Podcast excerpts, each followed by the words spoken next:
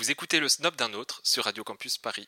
Une façon de dire de théâtre, comme si tu disais de la merde. Quelles ont été vos influences? J'ai travaillé toute ma vie, je me suis battu comme un chien Un petit commercial, un bouseux de province. pour ne pas avoir petit vin ordinaire. Bruno est médecin, Jean-Pierre est avocat. Alors comme ça, on trouve mes toiles à chier. Tu n'as pas acheté ce tableau Je ne peux pas dire que je n'aime pas. 200 000 francs. Nous n'avons pas les mêmes valeurs. Non, on s'en fout de ton film, le même pas connu. C'est le comble de la distinction. D'autre part, avec Philippe, nous faisons beaucoup de ski. Putain, mes parents, c'est des mots. Surtout énormément de voiles. Ah non, ne sois pas snob, hein. Bonjour à tous.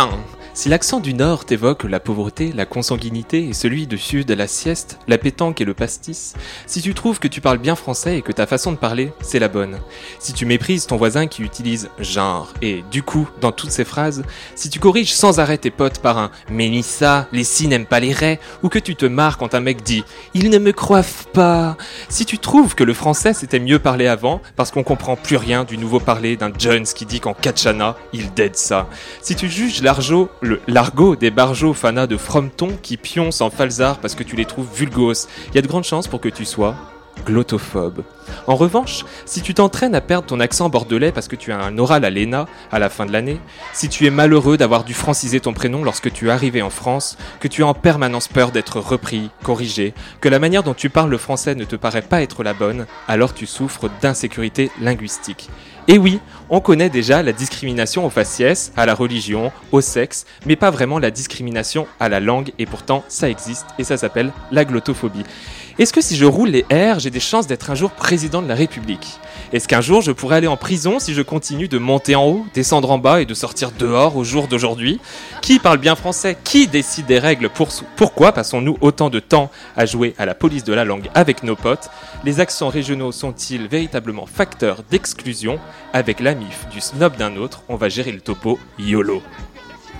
Les yeux de la tête. C'est délicieux. Ah bah c'est joli. Ça va très loin. C'est dommage. Ça va pas vous plaire C'est de la merde, c'est beaucoup trop choquant. C'est déprimant. C'est dégueulasse. C'est vulgaire. C'est bon à savoir ça. C'est le snob d'un autre. Je suis aujourd'hui en compagnie d'une team de Resta, Jonathan, Maxime, Fleur, Inès, Bettina, bonsoir Bonsoir Ensemble, on va passer 1h30 à parler de snobisme dans la langue française. En première partie, nous retrouverons nos chroniqueurs avec qui nous discuterons de trois thèmes, les accents, la correction et l'argot. Dans la deuxième partie de l'émission, nous recevrons nos chers invités Myriam Bergeron-Maguire, maître de conférence à l'université Sorbonne Nouvelle en sciences du langage, et Marcel Ratafia, spécialiste de l'argot, autrice de l'ABC de l'argot et chroniqueuse dans Piste Noire sur Canal+. Le snob d'un autre sur Radio Campus Paris. Nous n'avons pas les mêmes valeurs. Avant de parler d'accents régionaux, d'argot et de correction, j'ai une question pour vous, chers chroniqueurs. Est-ce que vous avez déjà jugé quelqu'un par rapport à sa façon de parler? Attention, je vise Jonathan. Pourquoi moi tout de suite? Euh, mais pour, pour le coup, alors euh, été très étrange, mais j'ai vécu au Canada. Donc première fois où j'arrive à Montréal, évidemment l'accent, tu te dis, je vais pas y arriver, c'est pas possible. C'est des gens qui ont l'air d'être très euh, reculés dans, le, dans leur mentalité, parce qu'ils vous parler comme ça. Euh, je pense que c'est quelque chose qui est euh, hyper, hyper naturel. Et en fait, je pense que naturellement, tu t'habitues aussi à ça. Et puis tu te rends compte qu'en fait, c'est juste une façon de parler. Et ça ne veut pas forcément dire que ce sont des gens qui sont plus bêtes que d'autres. Waouh. C'est Inès. beau hein, ce que je dis. hein. je lance euh, déjà. euh, Inès, tu juges? Oui. Alors, euh, pour être tout à fait honnête, moins maintenant, surtout euh, moins maintenant euh, qu'on a travaillé sur cette émission, donc euh, moins depuis 15 jours. Mais euh, oui, moi j'ai plutôt eu tendance à, à disons, à tiquer euh, fortement sur les fautes de syntaxe et les fautes à l'oral. Et sans même m'en rendre compte en fait, mais euh, d'a- d'avoir ce truc de... euh, ah, Enfin, dans ma tête, mais euh, je, je suis je reprends pas tant que ça les autres, mais par contre, ça me fait toujours un petit, euh, un petit quelque chose. Et toi, Bettina? Bah moi, c'est vrai que j'ai- j'avais tendance quand j'étais petite, quand j'étais au collège notamment, à reprendre pas mal mes copines, euh, à me la péter un peu en leur disant bah non, en fait, c'est pas comme ça que ça se dit. Désolée. Oh la relou. Euh, ouais, j'étais ce genre de personne, mais depuis j'ai grandi et puis euh, j'ai surtout réalisé que euh, je m'exprime pas si bien que ça moi-même. Par exemple, là, je suis en train de faire un effort pour parler correctement. Donc, euh, On va parler de ça pendant une heure Pareil. et demie. Fleur, Euh, sans forcément juger, mais moi, il m'est arrivé euh, de. Enfin là récemment, euh, de penser que qu'une personne, euh, j'ai vraiment cru qu'elle n'était pas française en fait, et, et, je me suis rendu compte au bout d'un certain temps qu'en fait elle était ariégeoise. Mais euh, avant qu'elle le dise, je pensais qu'elle venait d'Ukraine ou de Russie. Enfin, j'ai vraiment naturellement pensé qu'elle voilà, qu'elle n'était pas française. Donc forcément, ça m'a fait bizarre. À l'inverse, est-ce que vous avez déjà été jugé par rapport à votre façon de parler? On refait un tour, Jonathan. je pense pas. Par contre, je pense que inconsciemment, après je parle pour moi, hein, mais j'ai l'impression aussi que moi personnellement, je change ma façon de parler par rapport à la personne à qui je parle. C'est-à-dire que s'il y a une personne qui, je sais, je sais pas, qui est plus, un peu plus aisée ou alors euh, qui vient d'un milieu un peu plus, euh, un peu plus modeste, je vais peut-être me sentir un peu plus libre d'avoir un certain vocabulaire ou à l'inverse me dire bon, il faut peut-être euh, éviter de dire des conneries devant, devant telle ou telle personne. Mais je pense pas, moi personnellement, avoir été jugé par ma façon de parler. Inès. Ah, moi clairement. Enfin, très clairement, mais parce qu'en fait, euh, je, je, dis beaucoup de gros mots. Et euh, j'adore employer des gros mots, j'adore euh, j'adore jurer. Et du coup, peut-être un peu moins maintenant, mais souvent, pendant longtemps, je faisais pas tellement attention si c'était un patron, une personne à qui je suis censée parler autrement. Je, ça sort, quoi. Donc, euh, donc du coup, oui, je pense qu'on m'a jugé là-dessus, même si euh, du coup j'ai continué à faire des efforts euh, par la suite. Fleur Moi, j'ai, je, me, je, je, sais pas si on m'a jugé, mais en tout cas, je sais qu'on s'est vraiment foutu de ma gueule une fois au lycée. Parce que je me souviens en cours de chimie, j'avais, il y avait une expérience chimique hyper belle et je me souviens d'avoir dit Oh, comment c'est trop beau Et, et de m'être vraiment fait juger. Et, et enfin, voilà, les deux filles derrière moi se sont foutues de ma gueule parce qu'on dit pas comment c'est trop beau, mais c'est trop beau. voilà. Et je me suis sentie vraiment. c'est très. C'est le comment Super. C'était Bettina en fait qui était derrière toi. non, en tout cas, j'ai vraiment eu l'impression d'être euh, bête, quoi. On sait que les accents régionaux et les langues régionales sont souvent sujets à des imitations, des moqueries, voire à du mépris. Inès, tu as fait quelques recherches sur le sujet. Alors, la France est un paysage assez varié de langues régionales qui ont toutes leur intonation, leur vocabulaire propre, le basque, le breton, l'occitan, etc. Mais depuis le XVIIIe siècle, on assiste à une exécution programmée des langues régionales. Le vœu de la suppression des langues régionales apparaît pendant la Terreur, à l'initiative de Robespierre, qui souhaitait une unification de la langue pour mieux propager les idées révolutionnaires. Progressivement apparaît un courant de pensée selon lequel la diversité linguistique doit être réduite au nom de l'unification de la nation et de la lutte contre le féodalisme.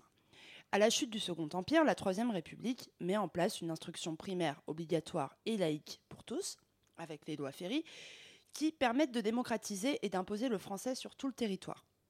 On assiste alors à une lutte intense jusqu'à 1950 contre les langues régionales au sein des écoles. Les enfants avaient interdiction de parler leur propre langue sous peine de subir des humiliations ou des châtiments corporels, ou les deux, de la part de leurs instituteurs. Cet impérialisme linguistique s'étend au sein du territoire français, mais évidemment aussi dans les colonies françaises. Aujourd'hui, c'est les accents régionaux qui permettent d'identifier si une personne est originaire de Toulouse ou bien de Paris. Et ils suscitent encore beaucoup de mépris, notamment de la part de ceux qui auraient un accent soi-disant neutre. Pour info, l'accent le plus pur de France serait celui de la Touraine. Et cette neutralité s'explique par la position centrale de cette région qui, contrairement à l'Alsace ou à la Méditerranée, ne connaît pas historiquement une forte importation d'accents étrangers. Est-ce pour cette raison qu'on peut demander à une femme à l'accent du Sud prononcé de s'exprimer en français comme l'a récemment fait un homme politique? Probablement pas. Merci Inès. Euh, Bettina, j'ai une question pour toi. Est-ce qu'il existe selon toi un accent parfait? Le mien? Euh, Oui, non, bah évidemment, je pense qu'on se prend comme euh, cet ethnocentrisme tous. J'adore ce mot. qui fait qu'on se, on se considère comme normal. Donc voilà, moi j'entends pas mon propre accent. Et donc, euh, s'il y avait une normalité, je pense pas qu'il y en ait évidemment, mais euh, ce serait euh, la mienne. Mais, est-ce que pour le coup, on, part du principe qu'on a tous un accent? Parce que moi, je me suis toujours dit que je n'avais pas d'accent. enfin, est-ce que parce que la question, est-ce qu'il y a un accent parfait? Bah, Moi, je partirais du principe, bah, l'accent parfait, c'est celui qui n'a pas d'accent. En comparaison avec, avec les villes où il y a un accent, imaginons Toulouse ou Marseille et autres. Donc je me dis, bah, en fait, l'accent parfait, c'est celui qui n'a pas d'accent. Et moi, en tout cas, je pars du principe qu'on a tous aucun accent. C'est quoi l'accent parisien? Je crois que c'est nous.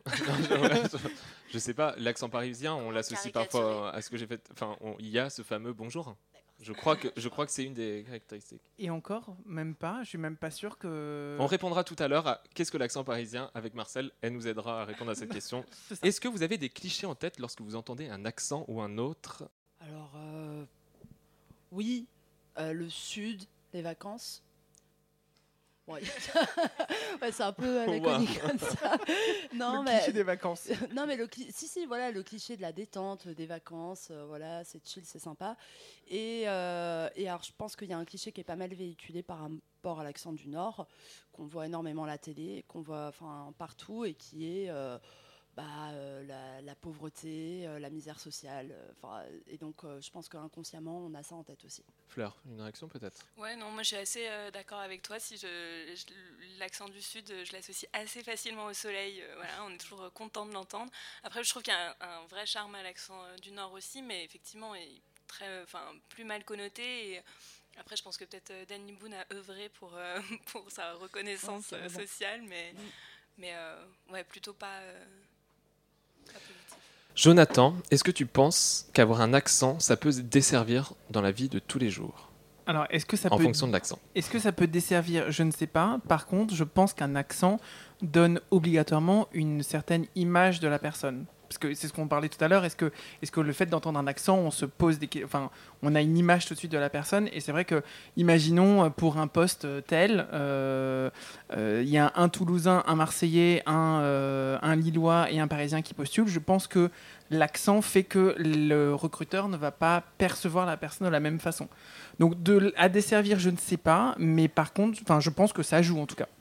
Alors moi, si je peux me permettre, hier, on était euh, à la matinale de 19h, donc dans une émission que je coordonne, et on avait un invité qui était euh, du Parlement européen, et euh, on était tous surpris qu'il a un accent du Sud.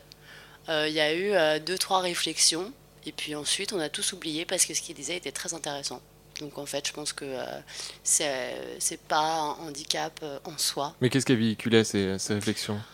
Bah, pff, forme de... Est-ce que c'était putain, quelqu'un avec un accent du Sud qui est au Parlement européen Euh, Ou est-ce que c'était C'était oh quelqu'un avec un accent du sud. Puis les gens savent pas trop quoi faire comme blague, mais bon, ils se sentent obligés de faire la remarque, je sais Ouais. pas pourquoi.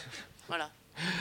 Fleur, tu as récolté quelques témoignages cette semaine dans la rue sur les accents. On écoute et on en parle après. Je pars du principe que tout le monde a un accent, peu importe d'où il vient, parce que chacun est élevé dans une région et un accent vient d'une région. Logiquement, quelqu'un qui dit je n'ai pas d'accent vient de nulle part.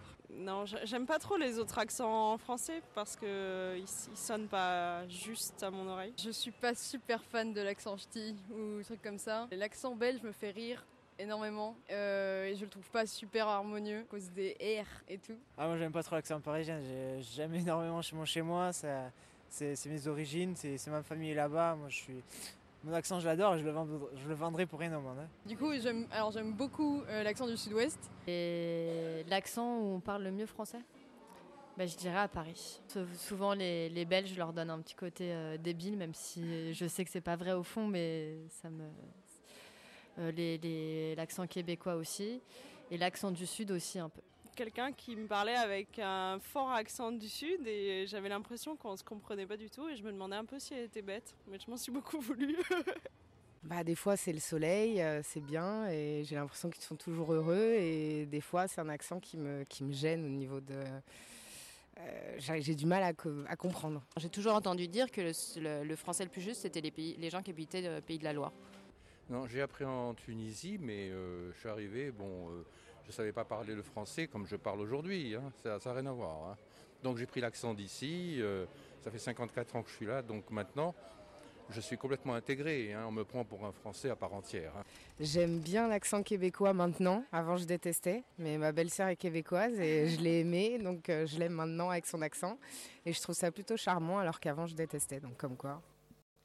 Ouais, du coup, euh, quand je me suis promenée, ce qui était assez euh, intéressant, c'est qu'il y avait globalement un- une espèce de tendresse pour les accents. C'est-à-dire que quand on demande aux gens spontanément, ils vont tous dire Ah, mais non, c'est chouette les accents et tout ça.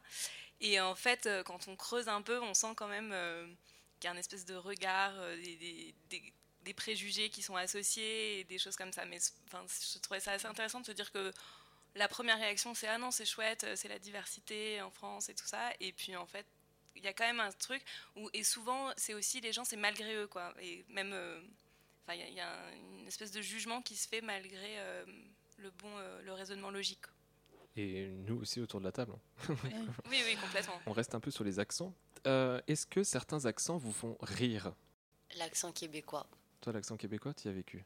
Ça te fait plus rire maintenant. Non, ça fait plus rire. Et au contraire, je suis un peu comme la personne euh, dans le micro-trottoir. Moi, l'accent québécois, je le trouve hyper charmant, hyper beau. Après, mais comme partout au Québec, euh, il y a l'accent de Montréal, il y a l'accent de, de Chicoutimi qui est au nord. Enfin, il y a- c'est vraiment comme la France, il y a énormément d'accents. Euh, Est-ce qu'il y a un accent qui me fait rire? Je- À la rigueur, ce qui me, ferait vraiment, ce qui me fait vraiment rire, c'est quand on parodie des accents. Et là, pour le coup, c'est encore un autre level. Mais sinon, non, il n'y a pas de- d'accent en particulier.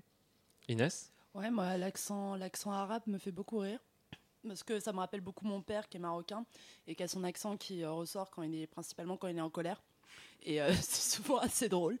Et, euh, donc- donc- et puis bon, j'ai été un peu bercée aussi au sketch de Jamel Debbouze qui jouait beaucoup là-dessus. Et euh, donc voilà, ça me fait rire. Certains accents font rire et beaucoup d'humoristes, si ce n'est tous, s'en servent en les accentuant dans leurs sketchs. En voici un petit florilège. Cela dit, ça serait drôle s'il y avait des cures pour que les mecs qui perdent leur accent, qui renient leurs origines. Ce serait triste, mais ce serait assez drôle de voir comment ça se passerait, tu sais. Les mecs qui doivent prendre un traitement. Et si un jour un mec en pleine réunion, il craque, il n'a pas pris le traitement, ça fait 30 ans qu'il est en France, il a un poste très important. Il fait une rechute devant 30 personnes, démasqué, un beau jour, comme ça, il est là en pleine réunion. Il est vrai que j'aimerais voir à la fois subsister euh, deux écoles de cette entreprise, à la fois la stratégie documentalisée sur la plupart Mais je vais vous dire, je suis en France présentement pour faire mes études de président de la République. Je travaille le soir au noir. L'autre jour dans l'avion, j'avais une petite faim, alors j'ai demandé la liste des passagers. Attends. Oh. Il me dit, vous pourriez enlever vos lunettes de soleil quand vous me parlez là. Dis, ce ne sont pas mes lunettes, ce sont mes narines. Nous allons tous ensemble faire un son.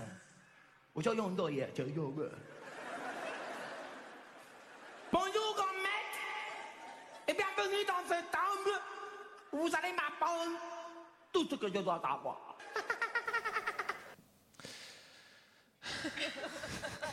Voilà, on peut passer. euh, Malaise. Jonathan Pourquoi, pourquoi j'ai dit les parodies peuvent me faire rire On est mal. Est-ce qu'on peut rire avec les accents, Jonathan, ou est-ce que ça crée encore plus de stigmatisation?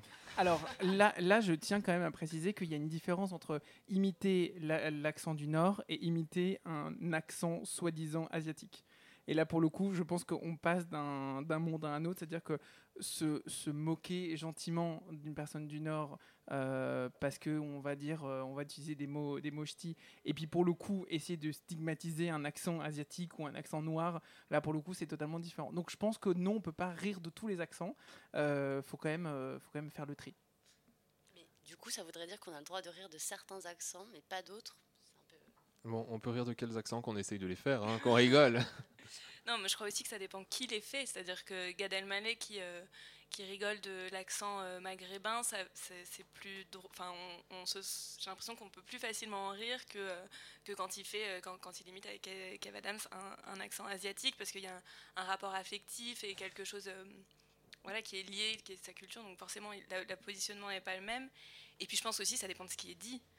Enfin, c'est-à-dire qu'on peut, Oui, c'est ça. euh, ça dépend de la blague, quoi. Si ça peut être. euh, Ouais, complètement. Enfin, c'est exactement euh, ce à quoi je pensais. C'est que quand on entend euh, Michel Leb qui non seulement euh, imite l'accent noir, mais fait des bruits qui sont un peu des bruits de singe en fait, et euh, qui sont sur un contenu après euh, de moquerie sur le physique. Enfin, c'est un petit peu le combo gagnant euh, de du sketch raciste quoi. Donc euh, donc c'est vrai que voilà ça, peut dépendre. Pareil je- encore une fois Jamel Debbouze euh, Jamel c'était euh, jouait beaucoup là-dessus et c'était plutôt drôle.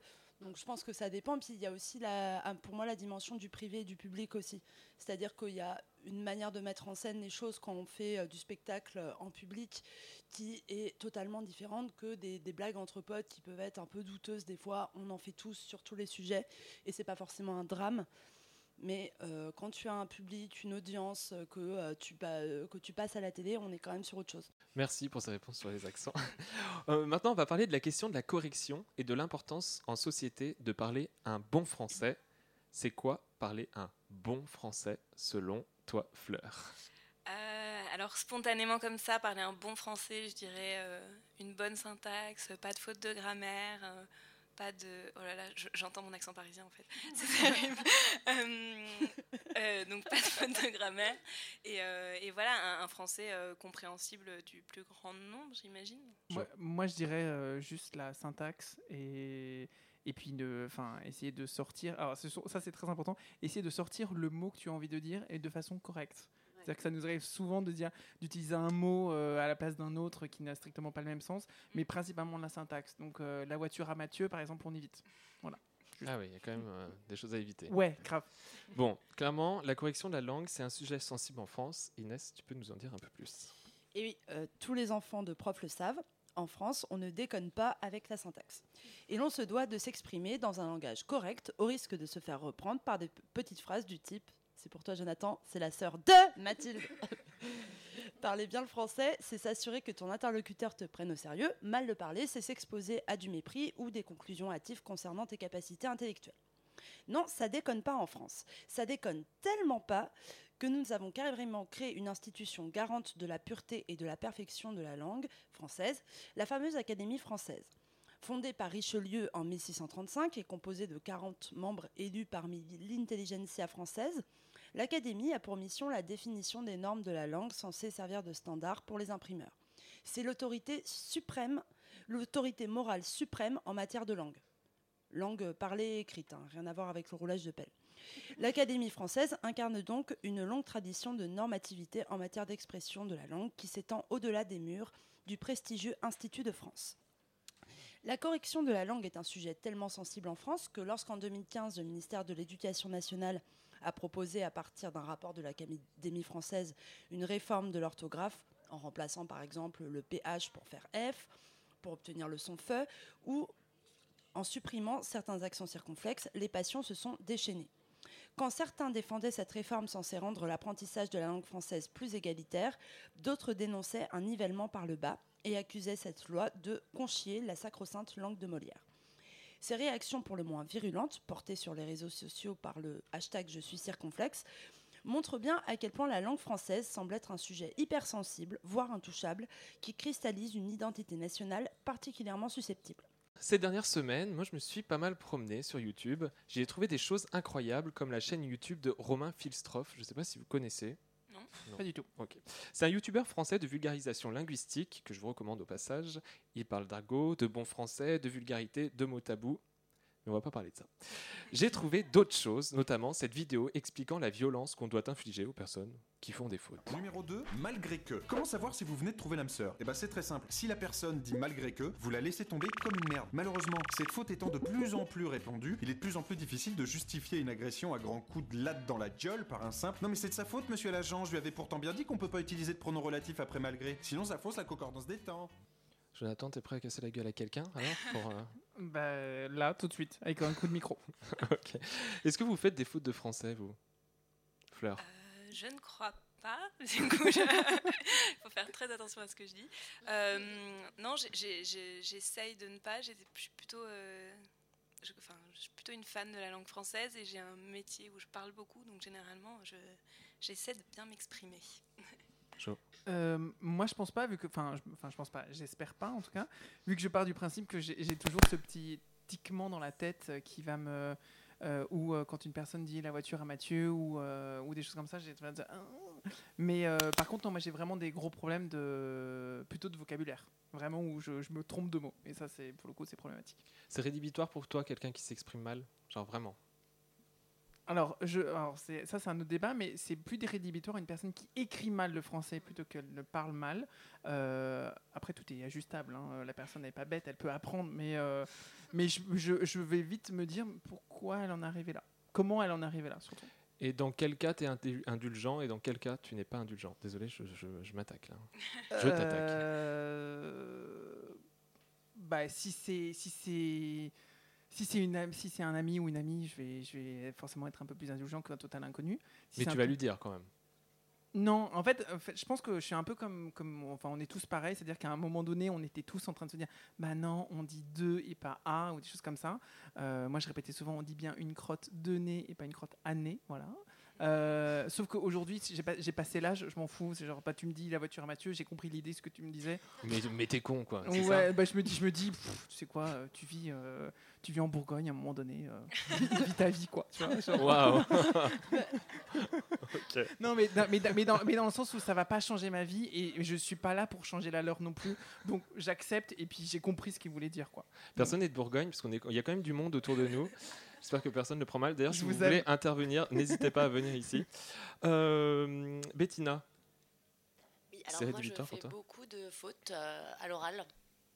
Peut-être parce que je viens du 94, que je traîne avec des gens du 94, donc je parle un peu comme une wesh, ça m'arrive. Euh, par contre, à l'écrit, je fais attention, parce que euh, j'ai pas envie de me ridiculiser, donc euh, voilà. Mais euh, on m'a persécuté toute mon enfance parce qu'il fallait que je m'exprime bien, donc je sais que c'est important, et c'est peut-être un peu par rébellion que euh, je parle un peu euh, mal parfois. Inès.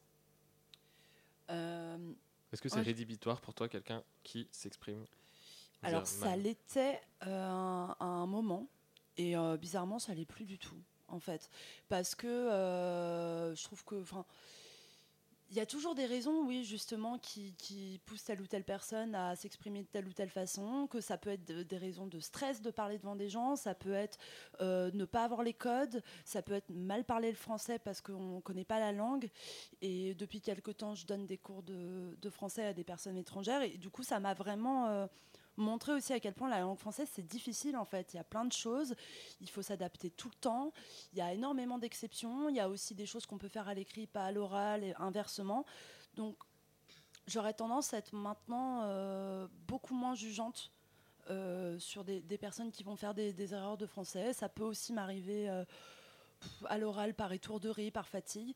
Donc oui, voilà. Et alors moi, je voudrais juste rajouter quelque chose parce qu'on a dit qu'on avait le droit de raconter sa vie.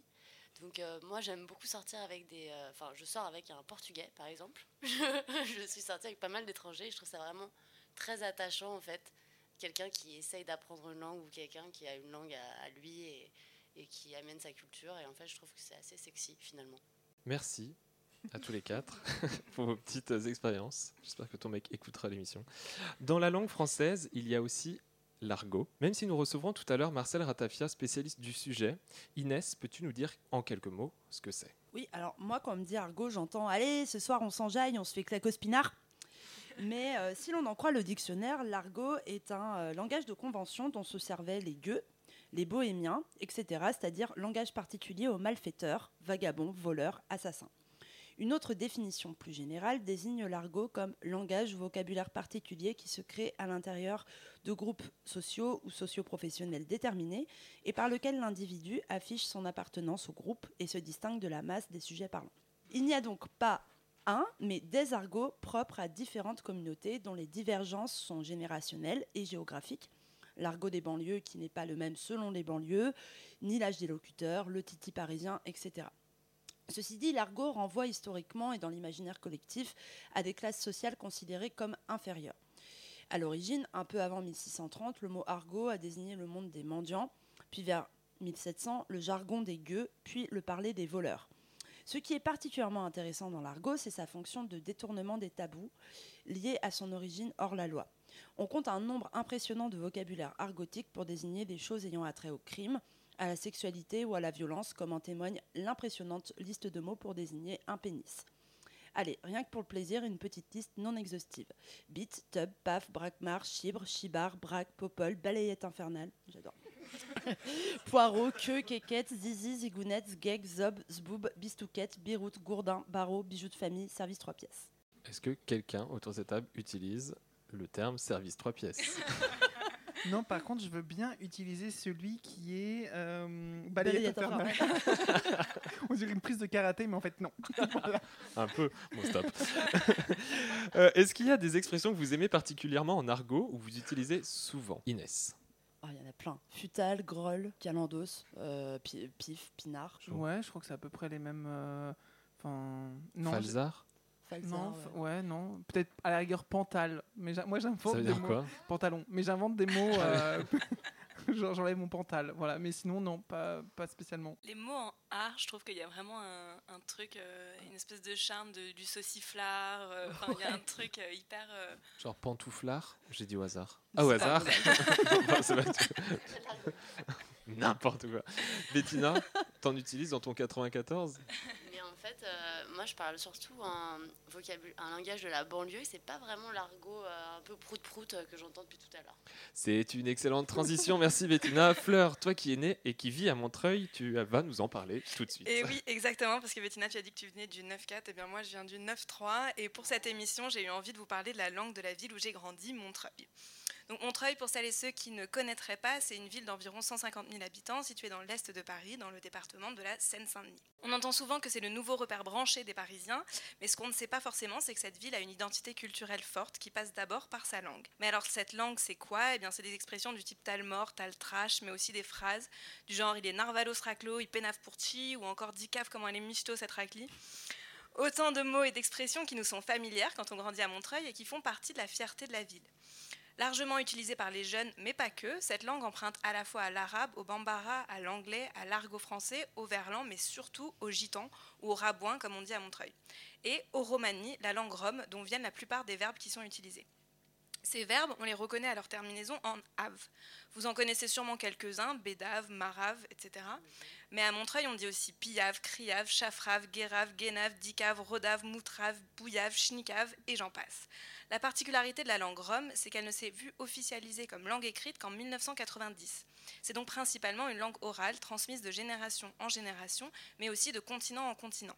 Née en Inde, elle a voyagé jusqu'en Afghanistan, puis en Europe de l'Est et jusqu'en France, à Montreuil et ses villes limitrophes notamment, Bagnolet, Rosny et Fontenay-sous-Bois, où on s'est réapproprié ces mots pour parfois même les franciser. On peut par exemple conjuguer ces verbes, ce qui donne des phrases du type je bédavais sur la terrasse. C'est cette longue histoire de réappropriation des mots enrichit la diversité culturelle d'un territoire composé de personnes aux origines géographiques multiples qui donne un argot unique. Ce qui est intéressant avec cet argot, c'est qu'il donne lieu à une langue spécifique, à un territoire particulier au sein même d'un autre territoire plus large, souvent dépeint comme une entité homogène, le 93. Mais alors même que tous les banlieusards savent que dans le 9-2, on, on ne parle pas comme dans le 9-5, que dans le 9-4, on ne parle pas comme dans le 9-3, la langue de Montreuil permet aussi aux Montreuillois de se distinguer et de se reconnaître au sein même de leur territoire. Comme le dit par exemple un jeune garçon dans un reportage daté de 1998, mais encore très actuel sur le sujet, il dit par exemple dans un lycée à Drancy, on m'entend parler, boum, on sait que je viens de Montreuil. Alors qu'on parle souvent des cultures urbaines ou de culture des banlieues, la langue de Montreuil permet à ceux qui l'utilisent de revendiquer une, une identité culturelle singulière, et ça, ce n'est pas rien. Cette identité, elle s'illustre aussi par une chanson, celle du Montreuillois Azrock en 1992, original Montreuil Langage, qu'on écoute. Non, celle-ci est une spéciale dédicace pour tous les postiers et tous les quartiers de Montreuil. Car ici on a notre original langage. You know, la nouvelle guénave, mais la guénave de Treumont.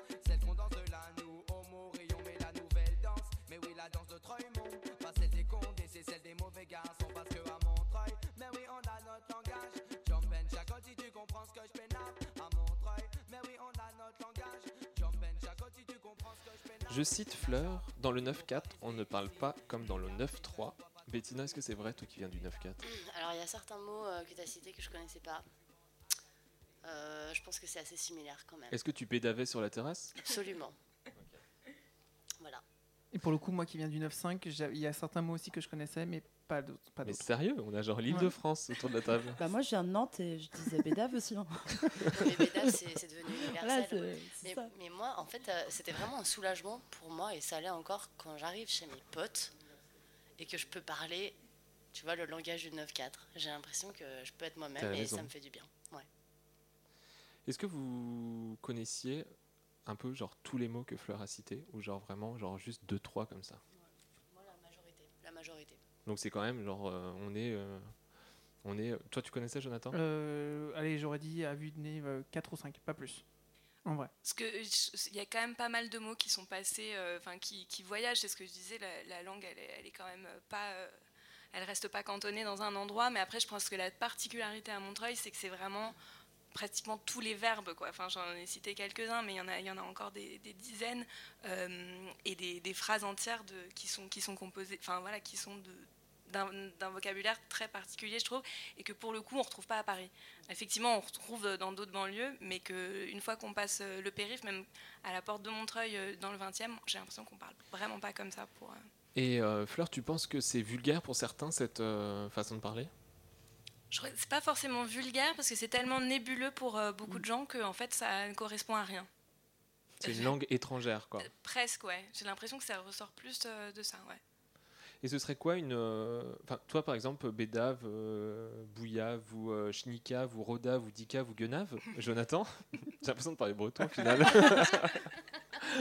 Est-ce que toi, ça, ça te paraît. Tu croises quelqu'un qui parle comme ça dans la rue, tu te dis quoi? Bah, je, je, si le mot je le enfin, je comprends ce que la personne dit. euh, ça va pas m'empêcher, par exemple, si elle m'interpelle, de lui parler. Après, euh, c'est juste que c'est euh, presque deux canaux de langage différents. On va se comprendre, on va parler la même langue, mais on va juste pas utiliser les mêmes mots. Après, je me dis bon bah très bien, il vient de bon, enfin, il y a presque un peu ce côté, bah, il vient de banlieue quoi. Enfin, c'est, étrange, mais il y a un peu ça, c'est-à-dire que comme tu disais, il y a, un peu ce côté où quand tu arrives à Paris, tu plus ça. Donc en fait, quand tu entends une personne parler comme ça, tu vas instinctivement te dire bon bah c'est peut-être une personne qui vient de banlieue. Ouais, après, je pense quand même qu'il y a des éléments de langage qui étaient à la base euh, beaucoup sur la banlieue qui sont vachement repris, euh, notamment dans le milieu euh, hipster parisien. Enfin, il y a des expressions qui sont super tendances. euh, Il y a des trucs de Verlan qui sont tendance. Tout le monde dit meuf maintenant, alors qu'à la base c'était quand même justement pas mal réservé aux banlieues. Maintenant, tout le monde dit meuf. Ouais, mais tu entendras personne euh, dans, dans le milieu hipster parisien dire j'ai bouillave une meuf euh, hier, tu vois. Je non, pense pas. par contre, j'ai bédave, ouais. Ouais, ouais, oui, à la rigueur. Et encore, hein, j'émets des doutes parce que je, je crois que pour le coup ça circule et, c'est aussi se donner un certain style un peu euh, un peu cool ça. mais je pense que ce qui différencie euh, et c'est ça- enfin, c'est un peu aussi ce qu'on ce qu'on disait euh, la- lors de la dernière émission ce qui différencie les, les jeunes euh, hipsters euh, parisiens c'est qu'ils ils- peut-être des jeunes de banlieue où c'est aussi la maîtrise de la langue c'est-à-dire savoir que dans un certain contexte tu peux tu peux dire euh, j'ai bouillave une meuf Ouais. et dans un autre euh, ben tu le diras pas quoi et c'est euh, c'est surtout sur sur Ouais, ces la deux maîtrise échelles là de l'interlocuteur, ouais. qui fait la différence Bon, j'essaye hein, de pousser le snob qui est en vous. Euh, C'est bon, ce- moi, j'y suis, hein. Ouais, Vous avez pu le Première voir. minute, c'était Voilà. bon. Donc on laisse tomber Jonathan. vraiment Les des- filles. pour les Québécois et les Bourguignons, je suis vraiment désolé, c'est pas ce que je voulais dire. Ce serait quoi donc un langage vulgaire pour vous? Moi, j'ai- l'impression que sauciflard, par exemple, c'est plus vulgaire que. Oh non Sauciflard, c'est vulgaire? Bah, Moi, je pense ouais, sais pas. Moi, j'associe pour le coup un côté un peu vulgaire à ces mots en art dont on parlait tout à l'heure. Bah, pour, le, pour le coup, euh, j'ai bouillave une meuf, je trouve ça moins vulgaire que j'ai tron- j'ai tronché une pute hier, quoi. Enfin, à, un- moment donné, à un moment Le donné. CSA non, mais, non, mais à un, mo- à un moment donné, je je- il y a, il y a des mots d'argot. Enfin, je trouve que c'est familier, mais pas vulgaire. C'est-à-dire que j'ai- j'ai bouillave une meuf. je Bouillave, c'est pas vulgaire pour toi. Je trouve, enfin, je trouve Ah, ça. Je suis désolé, je suis complètement con, mais ça veut dire quoi, bouillard Ça veut dire, ça veut dire troncher. Ah, Voilà. Mais donc, mais pour le coup, je trouve que troncher, je trouve ça Ah, hyper vulgaire, alors que bouillave. gênant que bouillave. Non, on est Ouais, vraiment bon, sur ça- bouillave. ça- ça- oui, on, on est, on est vraiment sur bouillave, le, le mot qui vient après. Voilà. Mais, mais je, je rejoins ce que tu dis par rapport à. c'est- Ça rejoint le- l'idée des canaux de langage, quoi. C'est-à-dire que troncher, c'est c'est- c'est peut-être. Dans un certain canal de langage, c'est ce qu'il y a de plus vulgaire, alors que bouillave, finalement, c'est le mot, euh, ça, ça vient d'une langue, quoi, de la langue Oui. rome, et, et du coup, c'est un autre canal, quoi. Après- C'est- là où c'est peut-être moins vulgaire. Après, je pense que ce qui est vulgaire, c'est aussi le, le- ce qui se cache derrière le mot. Parce qu'un mot comme troncher, je trouve que c'est hyper violent. C'est-à-dire que tu, tu tronches une personne, il y a quelque chose d'hyper. Euh, alors que bouillave, il y a quelque chose d'un peu, euh, je sais pas, euh, d'un peu plus arrondi dans le mot. Quoi. Je suis Ouais. assez d'accord, faudrait travailler l'épistémologie de tout ça. Ça Exactement. doit exister, non? On va. je, suis choqué en fait, je suis en train de faire bouillave. moi, si Non, je pas. peux- Si je peux juste rajouter quelque chose, Ouais. c'est que ce que je trouve super dans ce langage qu'on parle dans le 9.4, dans le 9.3, dans les banlieues, c'est que c'est en fait hyper créatif, dans le sens où moi j'ai des potes, j'ai une pote, elle s'appelle Ingrid Morin. Oh mon dieu, j'ai dit son nom. Ingrid, bonjour. Elle, elle crée des nouveaux mots tous les jours. Et ça n'en finit pas de nous surprendre et de nous faire rire. Et euh, la, la langue française euh, parfaite qu'on est censé parler à Paris et tout, offre pas cette liberté. Sur ces belles paroles, on va bientôt passer à la suite de l'émission avec nos invités. Mais avant ça, Maxime, qui est notre réalisateur, je ne sais pas si je t'ai présenté, Maxime, c'est notre réalisateur chroniqueur. Tu avais quelque chose à nous dire. Est-ce que Jonathan, tu peux lui tendre ton micro? Oui, alors, on a beaucoup parlé des, des accents, Mais euh, qu'en pensent les accents eux-mêmes? Euh, Justement, on leur a posé la question, on leur pose la question puisque je reçois l'accent marseillais. Accent marseillais, bonjour. Bonjour. Alors, accent marseillais, quelles sont vos revendications? Écoutez, tout cela suffit. Voilà des années que je suis discrédité. À cause de moi, certaines personnes ne sont pas prises au sérieux lors d'entretiens d'embauche. On me prête des expressions surannées. Je ne dis pas sans arrêt pastaga, fada et d'autres fonds de chichoun. Et puis je suis connoté négativement. Pas toujours. Mais je vous assure, si je sors de la bouche d'une femme, je passe pour une allumeuse écervelée et on m'appelle cagole. Et si je sors de la bouche d'un homme, pour un garçon des rues. Cela doit cesser. On me doit plus de respect. Tout de même, vous avez une notoriété télévisuelle. De ma notoriété télévisuelle. Vous pensez à quoi? Les Marseillais à Punta de la je sais pas quoi et toutes ces autres idioties Oui, mais vous avez aussi Plus belle la vie. Excellent exemple Une série sur Marseille où personne n'a l'accent Accent marseillais, je vous interromps, mais accent québécois aimerait réagir à vos propos. Oui, alors, on parlait des expressions. Personnellement, j'ai également mon lot. hein. Pêle-mêle, je ne dis pas constamment euh, tape dans le fond, je ne suis pas ta mère, casse-moi tout là-dedans ou encore tabernacle. D'accord, mais vous avez tout de même des chanteurs connus comme Céline Dion. Vous l'avez déjà entendu parler? Elle est le gagne-pain de la moitié des imitateurs de ce pays. Les Français rient à chaque fois qu'un Québécois leur parle. C'est extrêmement désagréable. Merci. Changeons de langue à présent. Je reçois accent maghrébin. Bonsoir. Oui, bonsoir. Euh, Ces dernières années ont été assez euh, difficiles pour moi. Euh, Mon image s'est détériorée suite à certains sketchs de Gad Elmaleh. Je tiens à dire que je sais parfaitement distinguer les voyelles. hein. Par ailleurs, je n'appelle pas tout le monde chef et je finis pas toutes mes phrases par kebab sauce blanche. Merci, accent maghrébin. Je m'adresse maintenant à accent africain. Bonsoir. Lequel? Pardon?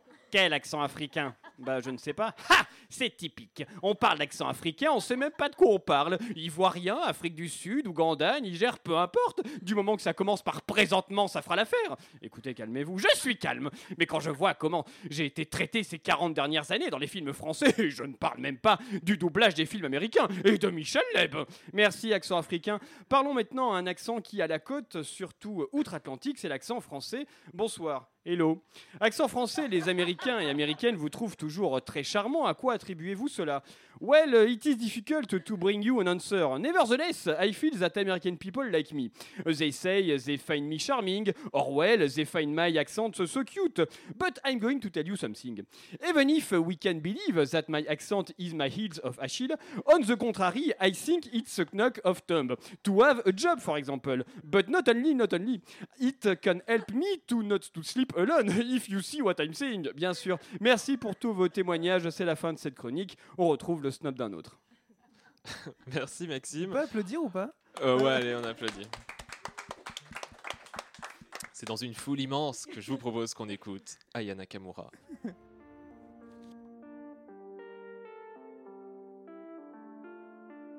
Aya Nakamura.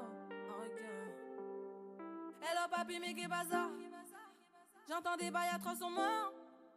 À ce qui paraît, je te cours après. Mais ça va pas, mais t'es taré. Mais comment ça? Le monde est type.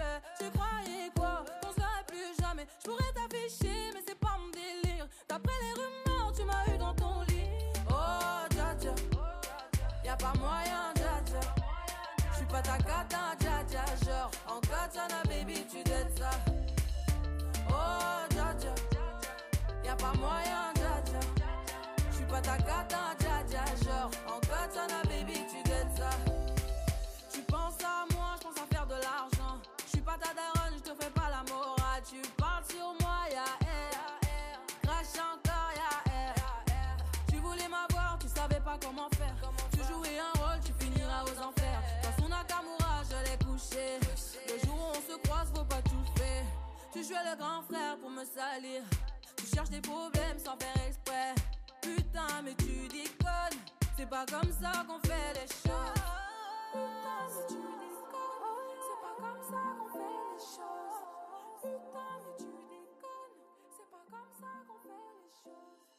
C'était Aya Nakamura pour qu'on l'ait tous dans la tête jusque demain. C'est de la raclure de chien Ça m'a coûté les yeux de la tête. C'est délicieux. Ah bah c'est joli. Ça va très loin. C'est dommage. Ça va pas vous plaire, c'est de la merde, c'est beaucoup trop choquant. C'est déprimant. C'est dégueulasse. C'est rigolo. C'est vulgaire. C'est bon à savoir ça. C'est le snob d'un autre. Vous êtes toujours dans le snob d'un autre. Jonathan, Maxime, Fleur, Bettina sont encore là et nous sommes très heureux d'agrandir la table et de recevoir nos invités Myriam Bergeron-Maguire et Marcel Ratafia. Myriam, bonsoir. Bonsoir. Vous êtes maître de conférence, tu es maître de conférence, on va se tutoyer, à l'université Sorbonne Nouvelle Paris 3 en sciences du langage, linguistique et phonétique générale. Marcel, bonsoir. Bonsoir.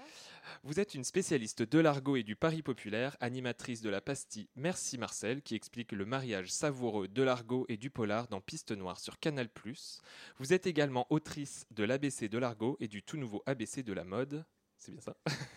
Peux me tutoyer, tu sais. J'ai dit, j'ai dit vous encore dit vous. En fait, on était entre nous, j'ai hyper peur d'avoir des invités. on va se tutoyer. Vous me reprenez dès que je tutoie, hein. dès que je vous vois.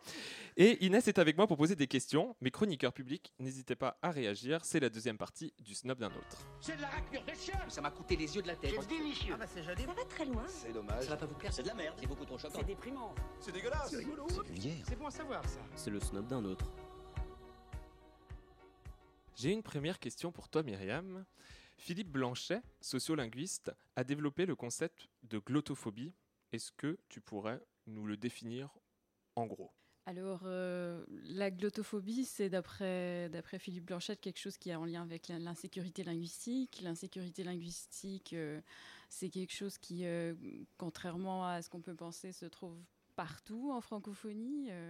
Euh, D'ailleurs, si on se limite seulement à la francophonie, euh, rien que le fait, par exemple, d'avoir euh, soi-disant un modèle encouragé qui serait finalement un français assez livresque, qui serait quelque chose d'assez figé, auquel le locuteur francophone pourrait se reporter en permanence, et que du coup, chacune de ses propres particularités serait évacuée d'emblée, ça, c'en est une trace d'insécurité linguistique. Est-ce qu'il s'agit, selon toi, d'une réalité? Est-ce qu'il y a vraiment donc euh, des, des discriminés par la langue? Ah oui, tout à fait, tout à fait. Il y en a, il y en a partout même. Et, et mm, ouais, contrairement à ce qu'on pourrait penser, comme je disais, ça, ça a lieu partout et pas seulement en français, dans à peu près, enfin même dans toutes les langues du monde, il y a de la discrimination. Euh, il y a toujours des registres de langue, il y a toujours euh, certaines variétés qui sont considérées comme plus populaires que d'autres. Il y en a qui sont bien perçues, il y en a qui le sont moins. Euh, ça existe, ça existe partout. Mais c'est vrai que le français est particulièrement connu pour, pour ça, oui. Marcel, toi, est-ce que tu penses que du coup, il, y a des, euh, des- il existe des échelles de valeur dans la pratique de la, danse, de la langue française?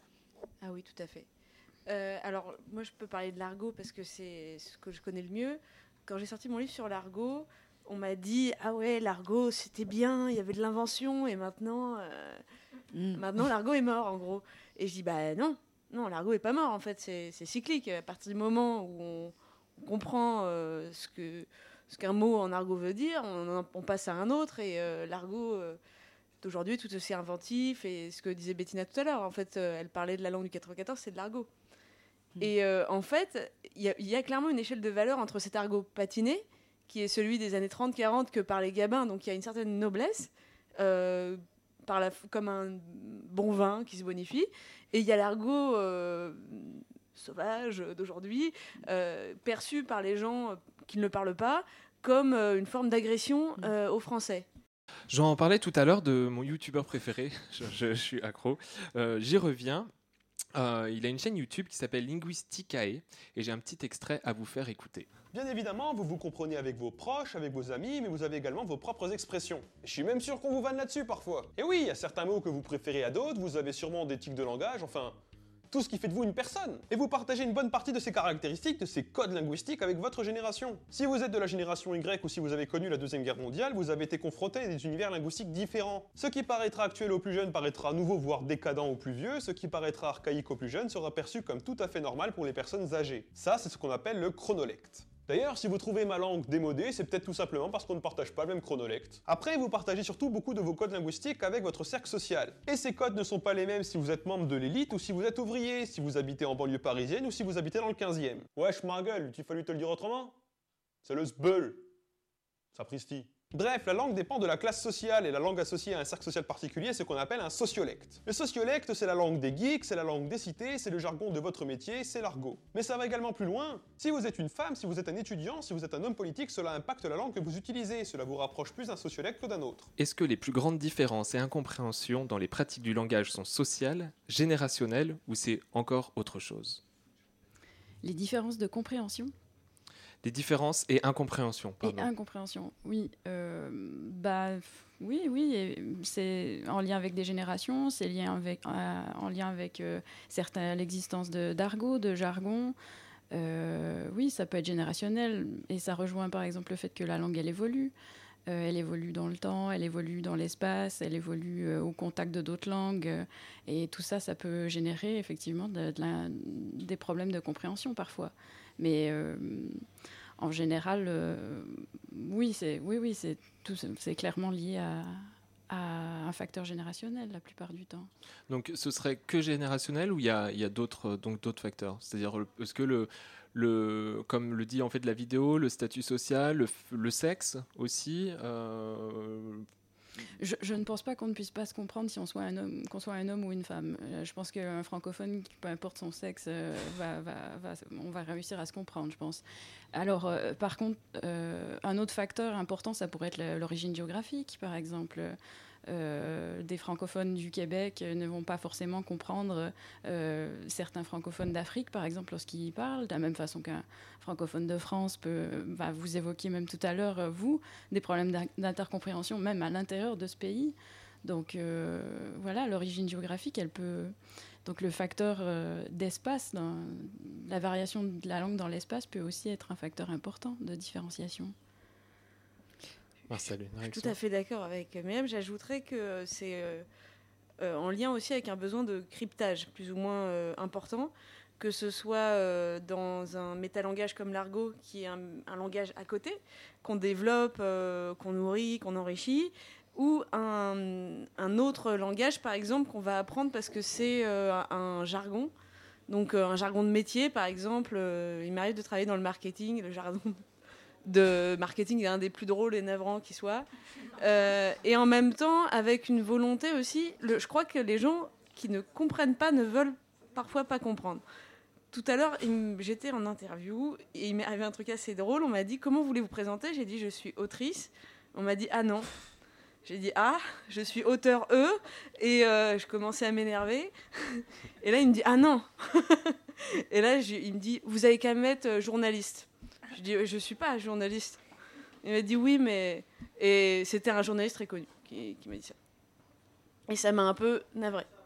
Parce qu'il n'a pas voulu entendre, en tout cas, ou comprendre ce, ce mot qui. euh, pe- personne n'est choqué par acteur ou actrice. Mais autrice, parce que c'est euh, initié par euh, des féministes, ça ne passe pas. Et tu penses que ça passera un jour? Tu pourras être autrice. Bon, évidemment que ça va passer. Mais On va- on va le pousser au cul, ce mot. Vous pensez que euh, Internet a creusé un fossé de langage entre les générations? Mm, Oui. Marcel Les réseaux sociaux, notamment. Si je dis hashtag à ma tante, elle pleure. Euh, je veux dire, il y a des trucs comme ça où, euh, effectivement. euh, alors, c'est euh, le langage euh, de- anglophone aussi. Je vois beaucoup de gens qui sont d'un certain âge, ils sont très réfractaires aux mots d'origine anglaise. Par exemple, l'autre fois, j'ai dit bon week-end à quelqu'un, il m'a dit ah non, bonne fin de semaine. Et je dis ouais, tu fais chier quoi. Euh, c'est- bon, j'ai dit, j'ai dit bon week-end, j'ai pas dit, euh, je sais pas, tu vois, j'ai pas dit YOLO quoi. Euh, et et, euh, ça par exemple, c'est une vraie, euh, je crois, en tout cas en France, je crois pas que ce soit le cas euh, forcément en Amérique, parce qu'on a un rapport plus, euh, plus fluide avec euh, la langue anglaise, mais comme je crois que les Français parlent très mal anglais, c'est une espèce d'injure qu'on leur fait quand on, quand on leur dit des mots anglais, parce qu'ils disent mais on est en France, on parle français. Qui décide aujourd'hui comment on doit parler? Alors c'est une bonne question parce que euh, je, je reviens à ce que vous disiez tout à l'heure, par exemple, euh, ce que Jonathan notamment disait, euh, sur le, le- le- le- la sœur de Mathilde. J'ai toujours fait la faute. Je fais des fautes. Euh, par exemple, le le vélo Apollo, je trouve ça plus fluide, je trouve ça plus direct, je trouve ça plus normal de dire vélo Apollo. C'est même pas que. euh, Enfin, moi, ça me dérange pas en fait.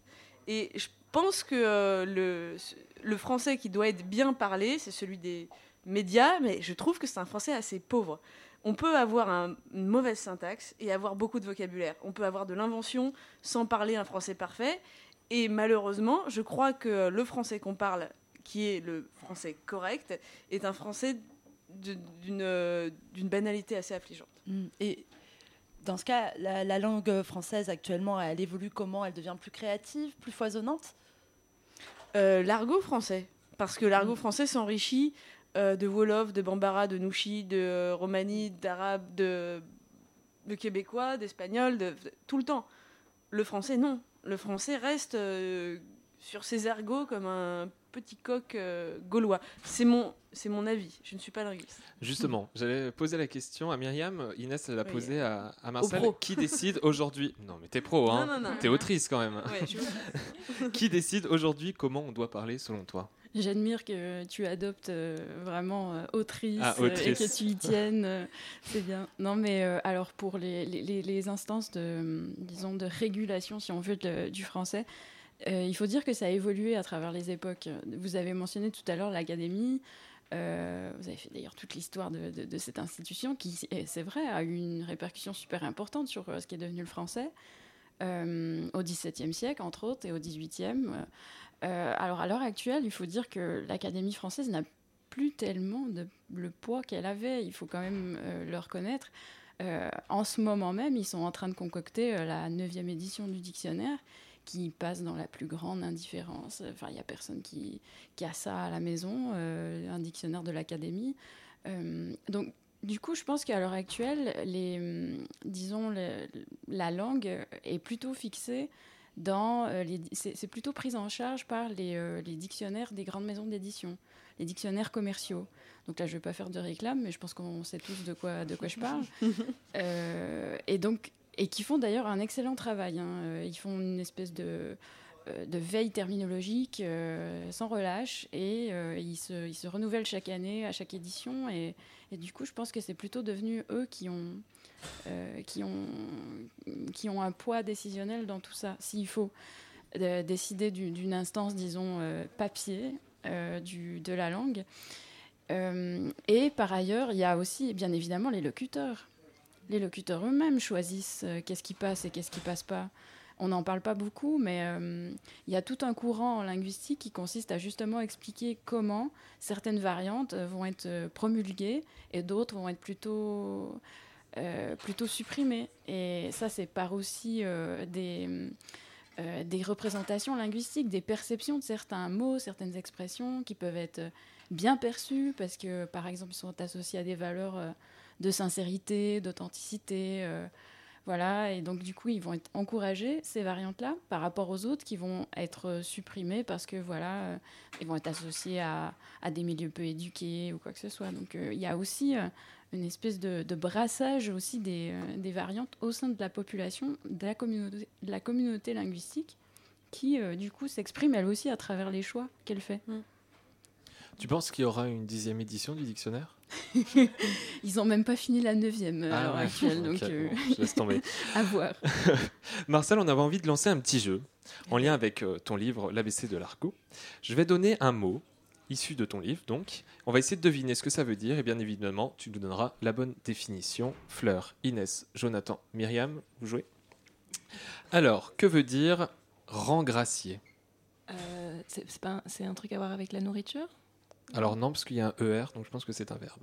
Oui, mais ça pourrait être euh, manger ou. Le snob d'un autre, bonsoir. Oui, parce que pour le coup, rengracier, j'ai l'impression que ça va être un peu genre euh, euh, fourré, genre un aliment, quelque chose comme ça. Je vais rengracier la dinde, tu vois, quelque chose comme ça. Mais euh, euh, ou alors euh, remercier. Ouais, j'aurais dit remercier Remercier aussi. aussi. Je sais pas si avec le, le- la, le- la souche de grâce. On veut la réponse. Alors, engracier, mon mot préféré en argot, c'est quand, euh, à la fin d'une joute verbale, euh, on n'a plus d'arguments, on dit Ok, je rengracie. C'est euh, je rengrasse, quoi. Je, je laisse tomber. Je, j'ai, plus d'armes euh, face à toi. Et, euh, et c'est un mot qu'on utilise beaucoup dans l'argot des, des truands, par exemple, des, des voleurs. où On dit euh, Eh, C'est bon, tu sais quoi, engracie. Genre, euh, ramasse tes dents. C'est... Le sujet est clos, tu vois. Tu rengracies, boum. Bye bye. C'est trop bien. Second mot. Merci hein, pour euh, cette définition. Second mot, Eustache. Bah, c'est un prénom. Voilà. Aujourd'hui, C'est une station de métro Non, c'est une église à Châtelet. Un, Myriam, tu un sais vieux garçon. Non, non, euh, aucune idée. Euh, aucune idée parce que bah, le l'argot, euh, c'est quelque chose qui s'est euh, transvasé, si on veut, dans la langue, euh, disons, un peu plus familière et qui s'est répandu dans les couches de la société en France, bien après que le français se soit exporté en Amérique. Donc moi, j'ai une très mauvaise connaissance de l'argot, en fait, à part les termes les plus courants. Donc euh, non, je... et je suis curieuse de savoir ce que c'est. Attends, Jonathan, je crois qu'il sait. C'est la réponse. Ah non, non, pas du tout. Mais, mais euh, alors, je pense que c'est un nom déjà. Enfin, c'est un objet. Et j'ai l'impression que c'est une petite chose. J'ai l'impression que le, le H euh, fait que c'est un diminutif de quelque chose. Donc, c'est, je sais pas, un petit objet. Genre, oh, j'ai fait tomber mon eustache. Non, mais, mais tu sais, genre en mode Ah, euh, euh, j'ai voulu cuisiner un truc, mais euh, on dirait un, un petit eustache. euh, quelque chose de, de, de, de pas très significatif. Il a La raison. C'est une toute petite moustache. Non, je déconne. Il y a vraiment une grosse bande de caves. Ben non. L'eustache, c'est l'arme des Apaches. Et les Apaches. Les bon, Indiens. Les Apaches étaient les mauvais garçons euh, à la belle époque. On les appelait les Apaches. euh, C'était une bourde de journalistes. c'est- C'était l'époque du Far West et il avait dit euh, à Paris, euh, c'est vraiment le Far West et les mauvais gars, c'est les, Apaches quoi. Donc euh, les mecs pas du tout euh, indiens. Ils avaient des, plusieurs armes, euh, dont un petit couteau euh, à cran d'arrêt qui s'appelait l'eustache, euh, un coup de poing américain et euh, un petit foulard pour étrangler. Ça c'est l'attirail de l'Apache euh, fonctionne avec l'eustache. Et toi, t'as un eustache chez toi? Non, euh, en revanche, je viens de faire l'acquisition d'un chinois euh, pour tamiser, mais ça n'a rien à voir. c'est mon Ah, si, mais j'ai un maison. chinois, moi aussi. Ouais. Allez, troisième mot, poulaga. Ah, c'est du poulet, non? Prostituée. Poulet, prostituée, d'autres. Écoutez bien, Myriam. Maxime C, je crois. Poulet. Un micro. Pardon, c'est la police? Tout à fait. Wow, Ah. Merci. Et du coup, Myriam a raison, c'est- ça vient de poulet. Vous savez, le, le- le flic, le poulet.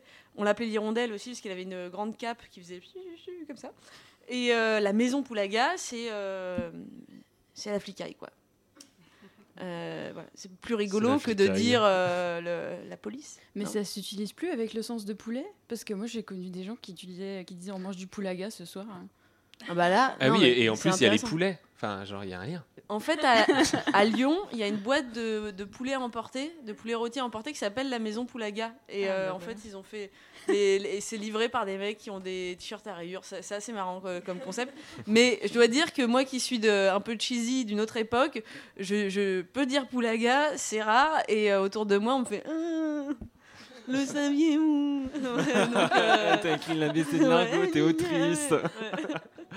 bon, allez, un dernier mot, claque. C-L-A-Q-U-E. Je pense que c'est un. Moi, alors peut-être que c'est pas ça, mais euh, mais euh, je pense que c'est un verbe. Alors c'est peut-être que là c'était pas. Mais j'ai l'impression que c'est un mot qu'on utilise pour souvent, genre je claque, euh, je claque la bise ou des trucs comme ça. Ou euh, mais c'est peut-être pas ça du tout.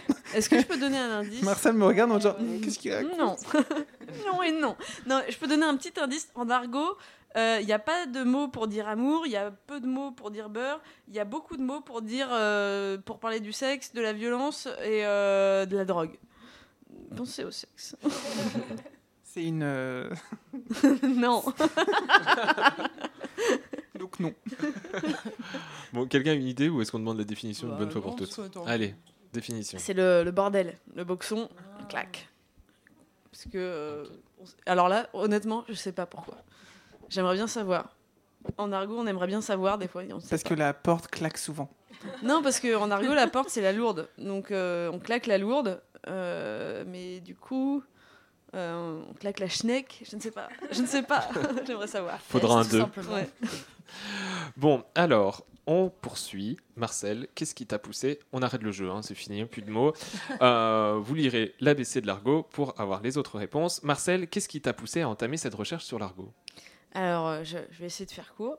Euh, je suis parisienne de naissance, de mère euh, toulousaine qui se cache pour dire putain, pas de choco euh, et d'un père ju- juif marocain qui reniait ses origines. Donc, pas du tout de, parlage d'argot à la maison.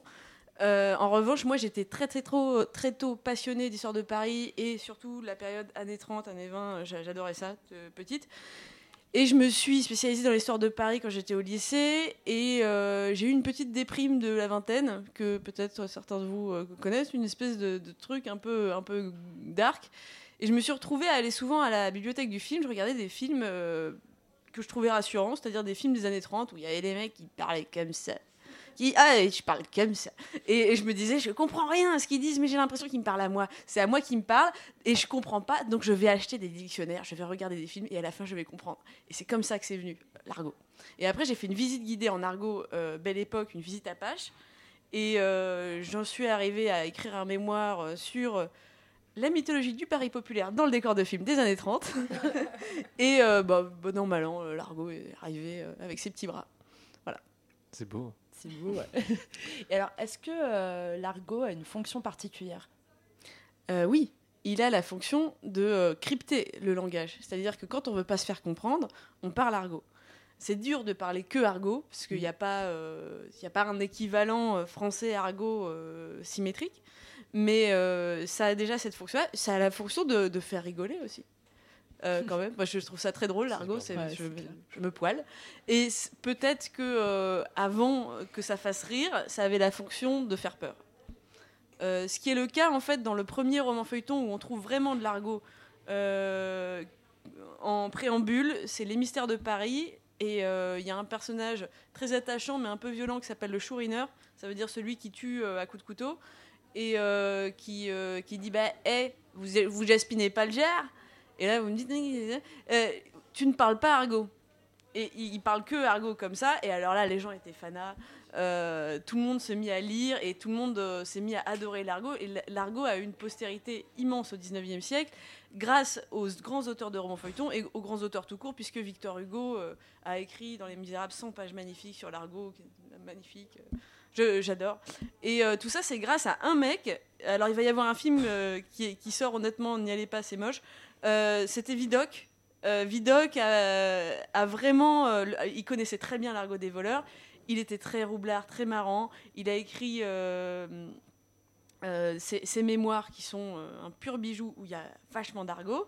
Et il a écrit aussi L'argot des voleurs, qui est un, ouvrage de référence vraiment et qui a irrigué toute la littérature jusqu'au cinéma parlant. Et on a depuis tout à l'heure, on a beaucoup parlé euh, de dictionnaire censé un petit peu représenter euh, la question de la langue officielle. Et est-ce que l'argot est légitime par rapport euh, justement à cette langue française officielle aujourd'hui? Maintenant. Après, Bah, c'est- euh, tu un peu dis- biaisé, parce ouais. que moi, oui, je veux dire oui, mais... euh, Myriam. ouais. Euh, on a besoin d'un... Je vais trancher, c'est ça? Ouais. Ben, est-ce que l'argot est légitime Euh, Enfin, oui et non. Comme à peu près tout- toutes les variétés, euh, disons, issues de certains milieux considérés comme euh, des milieux, par exemple des voleurs, des bandits, des, milieux populaires et tout ça. Alors, tout le langage, toute la langue qu'on tire de ces milieux-là peut être utilisée, comme Marcel l'a dit tout à l'heure, avec des fonctions expressives, avec des fonctions identitaires fortes et qui sont bienvenues en fait dans des conversations, disons, entre amis, euh, familières. C'est pas vrai que tout le monde s'exprime de la même façon euh, dans toutes les situations de la vie. Donc, dans certaines circonstances de, de communication, oui, c'est- tout à fait légitime et même encouragé, je pense. Mm. Mais dans d'autres, euh, oui, euh, ça peut être très mal perçu, évidemment, dans des circonstances très officielles, où là, non, ce sera pas bien reçu. Est-ce que finalement euh, l'argot est légitime pour pouvoir donner aussi un poids à l'Académie française qui, qui est là pour pouvoir défendre le vrai français S'il n'y avait pas d'argot, il n'y aurait pas de vrai français et inversement. Donc finalement, peut-être que les deux fonctionnent en binôme pour pouvoir un peu se renvoyer la balle et pour pouvoir euh, essayer de, de survivre. Alors, je vais réfléchir à la question de légitimité, parce que si l'argot est légitime, c'est qu'il est mort. L'argot qui rentre dans le dictionnaire n'est plus de l'argot. C'est Mm. euh, un parachute doré. Pour l'argot, il arrive, dans un dictionnaire, il est content, mais il est plus là. Euh, tant qu'il est illégitime, l'argot a une raison d'être euh, vivace. Il est, euh, tu vois, par exemple, quand tu dis bouillave, je sais évidemment, lui, il sait pas. Et c'est ça qui est marrant. Il va, il, va vouloir savoir. Parce que et si tu dis ça sans traduire, et il, il reste à côté de la plaque. Euh, et en fait, pour moi, l'argot a cette fonction-là de crypter, mais aussi la fonction de, de comme un condiment, comme une épice sur la langue. On a la langue comme ça, un peu, euh, pas très salé, pas, euh, il manque un peu de cumin, un peu de moutarde. Et ben l'argot est là pour ça. Et, euh, tu, tu vas injecter un petit peu de, de saveur en fait. Hmm. Et pour ça, il faut effectivement avoir et du vocabulaire, et de l'invention, et un peu d'humour. C'est ce qui ne gâte jamais rien. C'est vrai que sur la question de la légitimité, moi je pensais au verbe kiffer qui est rentré Ouais. euh, au dictionnaire justement, et, euh, et donc qui n'est plus de l'argot. Bah, qui, qui est pas qui a un argot euh, gentil qui, qui- Ouais. qui est, il est il est pas agressif c'est euh, c'est qui fait oui effectivement c'est un mot qui s'est patiné. Et en fait le kiff on, on disait kiff j'ai retrouvé des occurrences de- du mot kiff à la à la fin du 19e donc euh, oui. parce que oui, ça fait longtemps qu'on parle arabe euh, dans l'argot en France, donc en fait, kiff n'est pas du tout, pas du tout nouveau. Ça, ça fait pas. Tu- dans ton livre, il y a Kiff Kiff d'ailleurs, non? Oui. Kiff, Kiff, c'est Kiff ouais. Kiff Bourricot, c'est Kiff Kiff. Oui, euh, c'est- le bourricot, exactement. Et euh, Marcel, est-ce que le Titi parisien existe encore aujourd'hui? Je sais pas. Moi, j'ai eu un petit coup de foudre quand j'avais 16 ans. Je cherchais du tissu. J'étais allée à l'Al Saint-Pierre, au lieu, s'il en est, de parisien. Et euh, je voulais du sergé, mais je savais pas trop ce que c'était. Et le mec me dit Eh, dis donc, c'est pas du sergé, mon truc? Eh, mon petit. Et là, ah, coup de foudre. Le mec, je l'ai regardé. Je fais Ah, il a l'accent parisien. Et en fait, l'accent parisien, c'est pour ça que Oui, je t'ai fait un vu signe. tout à l'heure, je me suis Bonjour mal. 1, c'est l'Ouest parisien qui pour moi n'est même pas Paris. C'est des gens qui ne comptent même pas. Je ne sais même pas qui sont ces gens-là. On ne se croise jamais. Ce que Marcel veut dire ce soir, c'est que. Je suis désolée, les gars. Les Boulonnais, les 16e art, les. Ouais, non, je suis désolée. On n'est pas de- du même monde. non, je, je, plais- je plaisante un peu. Mais ça, c'est ma glottophobie. Je- C'est vrai que je ne comprends pas ces gens-là. Je ne les entends pas. Je ne les écoute pas, d'ailleurs. non, non, je. On est dans le snob d'un autre, on a Ouais. le droit. J'ai toujours été très snob, c'est un Ouais. peu le problème. Mais en tout cas, euh, l'argot euh, du titi parisien, je sais pas si on peut. Je pense qu'on peut toujours parler de titi parisien, mais le parisien, il grasseille. Grasseiller, c'est cette façon de, de- de dire les R, que- comme si tu avais un clair coincé dans la bouche. Tu vois, tu fais, grasseiller, grasseiller. Et avec le A qui n'est pas un A, qui est un O. Ah ouais, moi je fais Ben, le O. euh, Ça, c'est ben, le O breton. Tous mes Alors potes me non, le disent à ça n'est pas le A breton. Ah non, Jobado, euh, non. Ah, Ah, il, existe le O à Paris, tu penses? Euh, bah, mon mec est breton. Ouais. Et euh, quand il dit les A, je, ne sais- je- ce n'est pas les mêmes que les miens. Je, je crois qu'on a. C'est plus O. Ouais, c'est plus O. O. Ouais. Comme ça, peu- plus comme le chi. Waouh Tu veux essayer de dire Marcel en, en, en argot? En parisien? Avec le R et le- Allez. T'as Eh ben, peur. Marcel Merci. Euh, quelles ont été tes plus grandes surprises quand tu as travaillé sur l'argot?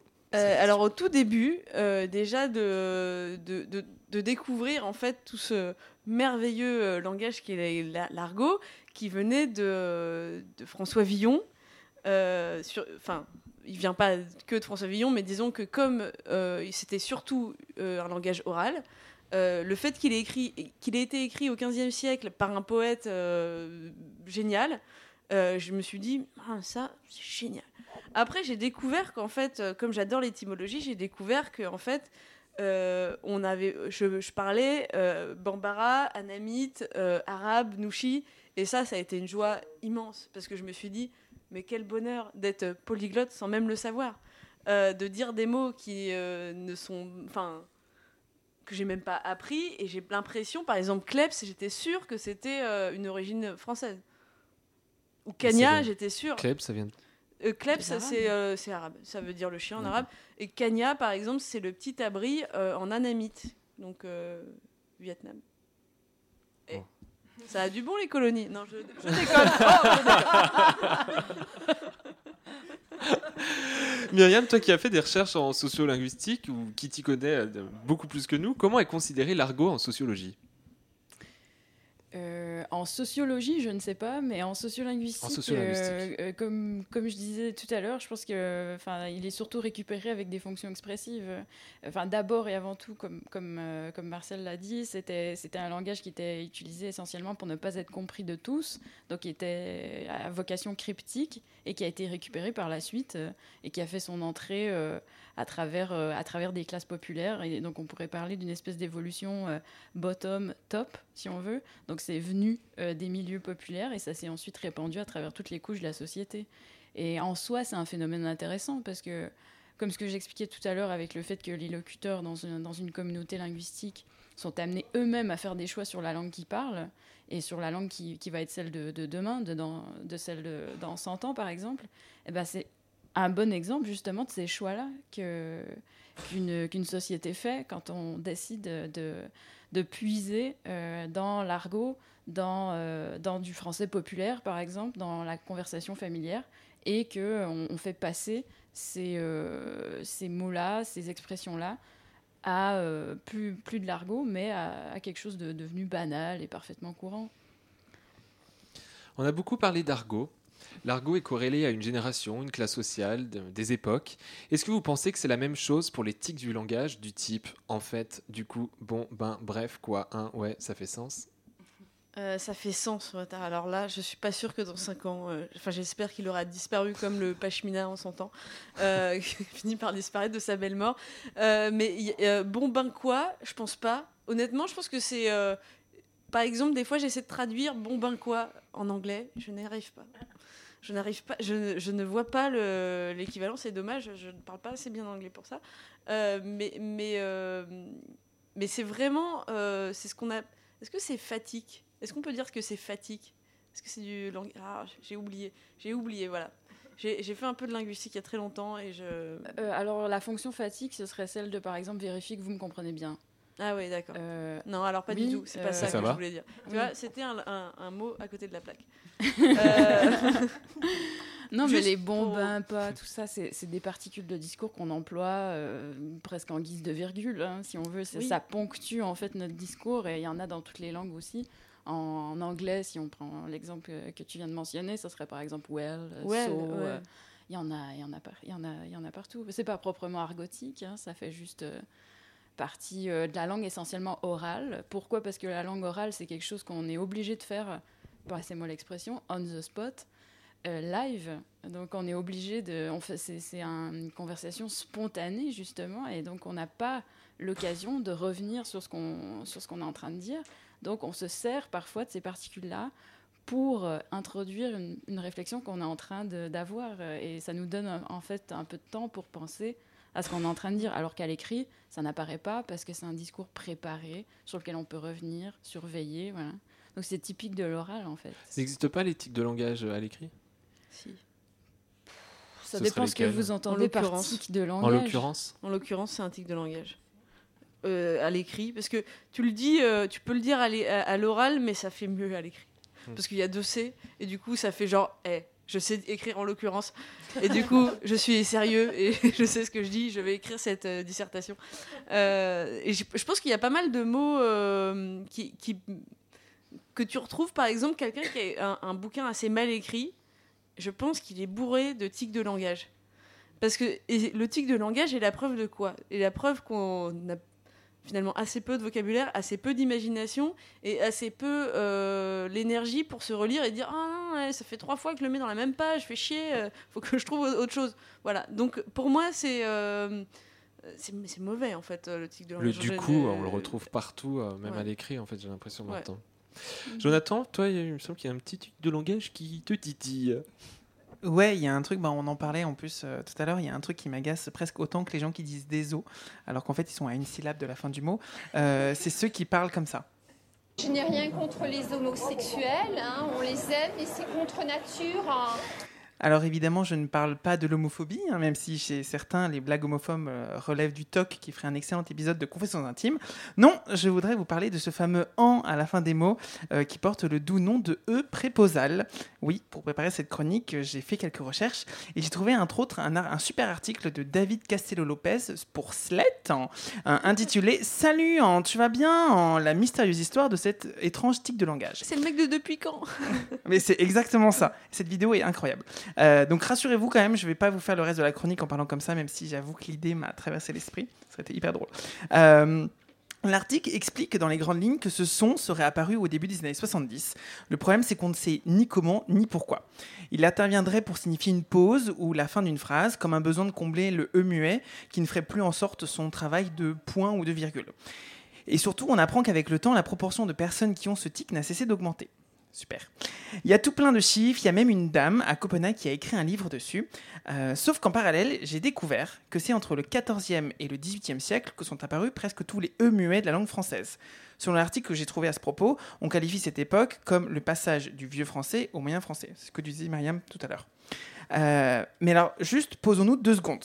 Si je comprends bien, il y aurait des gens, approximativement entre 1700 et 1950, qui auraient donc été saoulés de la disparition de ces E devenus muets, qui les auraient en quelque sorte regrettés de ouf dans la tristesse et les pleurs, et qui se seraient démerdés pour qu'en 1972, plus précisément, une personne soit assez influente pour réintégrer des sons disparus à la fin de certains mots, pour qu'aujourd'hui, 45 ans après, une poufiasse sur deux qui, me lance un bonjour dès qu'elle rentre dans la boutique où je travaille. C'est pas incroyable ça, vraiment Euh, J'ai l'impression d'être dans une nouvelle version du DaVinci Code. hein. Euh, donc vous avez compris, il y a un énorme mystère autour de ce tic de langage qui est devenu une espèce de parodie de la parisienne trentenaire, blogueuse mode, DIY, vide-grenier vegan, euh, qui rend la chose totalement fascinante. Et en même temps, je sais pas vous, mais moi ça me, moi, ça me donne vraiment envie de filer des torgnoles, hein, mais dès que je l'entends, mais c'est- physique.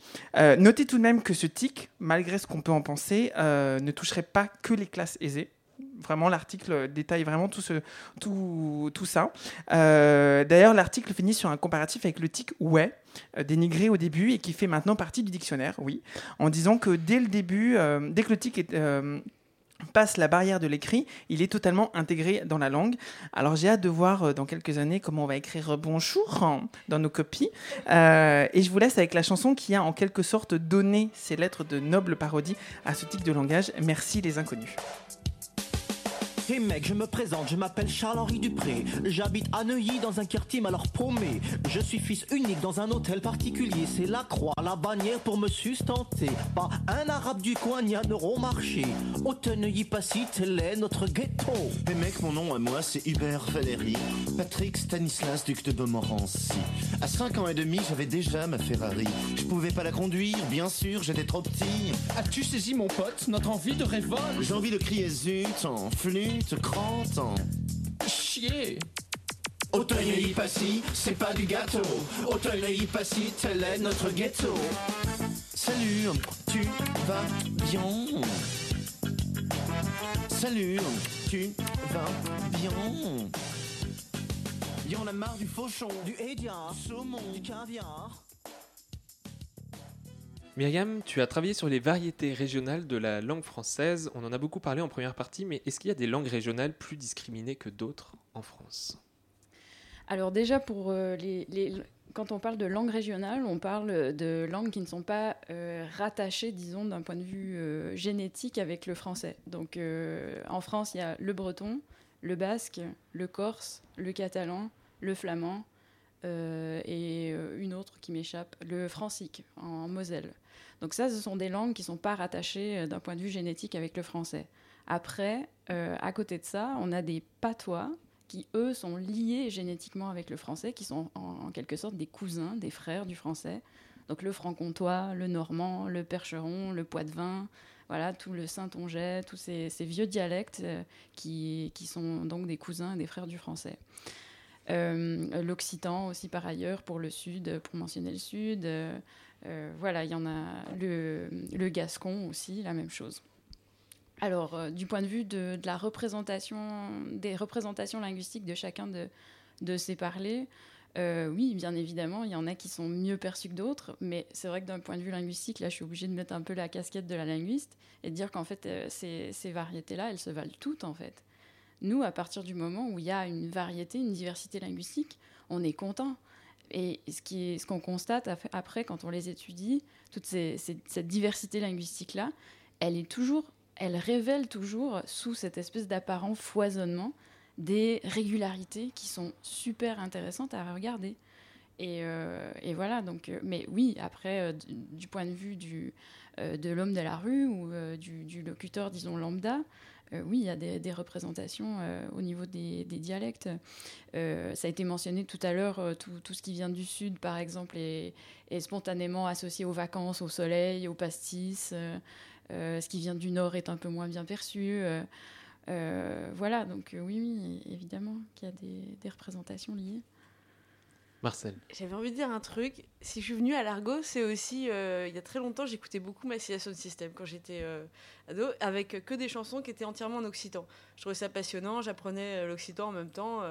et il y avait un, proverbe, qui, une, une espèce de mantra qui se donnait.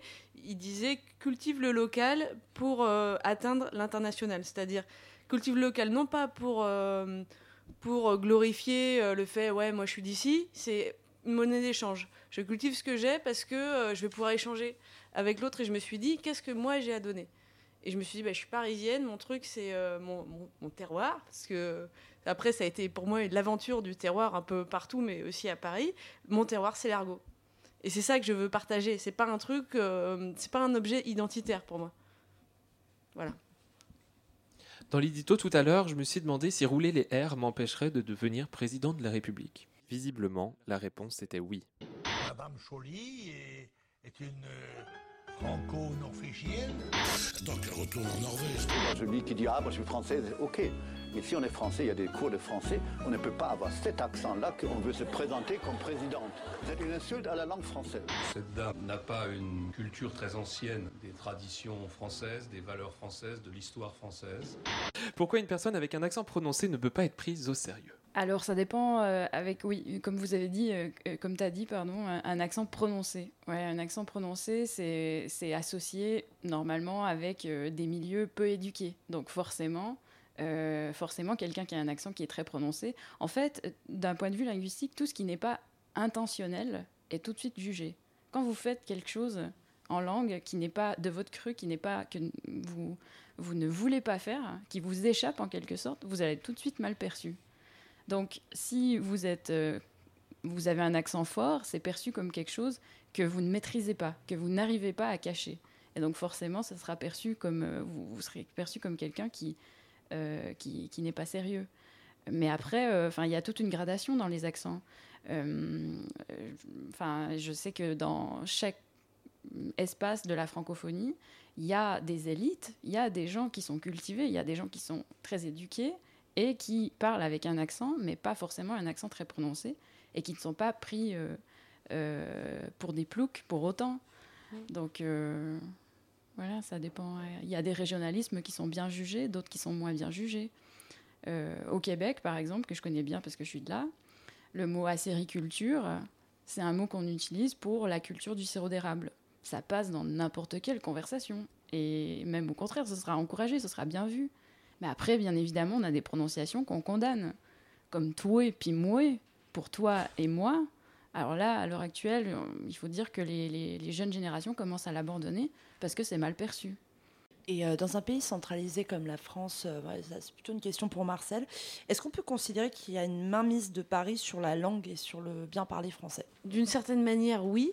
Parce, mais après, je sais pas, pour moi, ce qu'on appelle la langue parisienne, euh, peut-être la langue des médias, la langue euh, politique ou la langue d'un certain niveau, c'est pas une, euh, c'est pas une langue qui est pas de Paris. C'est une langue qui est euh, de, euh, d'une certaine forme d'élite qui opprime le reste.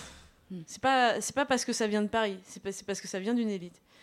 Euh, mais il se trouve que euh, il y a une vivacité des euh, langues vernaculaires, des langues régionales et euh, enfin en fait euh, heureusement Paris est une ville cosmopolite où il y a beaucoup de gens qui viennent, où il y a beaucoup de gens qui ne sont pas nés à Paris, la plupart des gens ne sont pas nés à Paris et ils arrivent tous avec leur petit bagage de mots, d'accents et euh, de, euh, phrasés, d'expressions.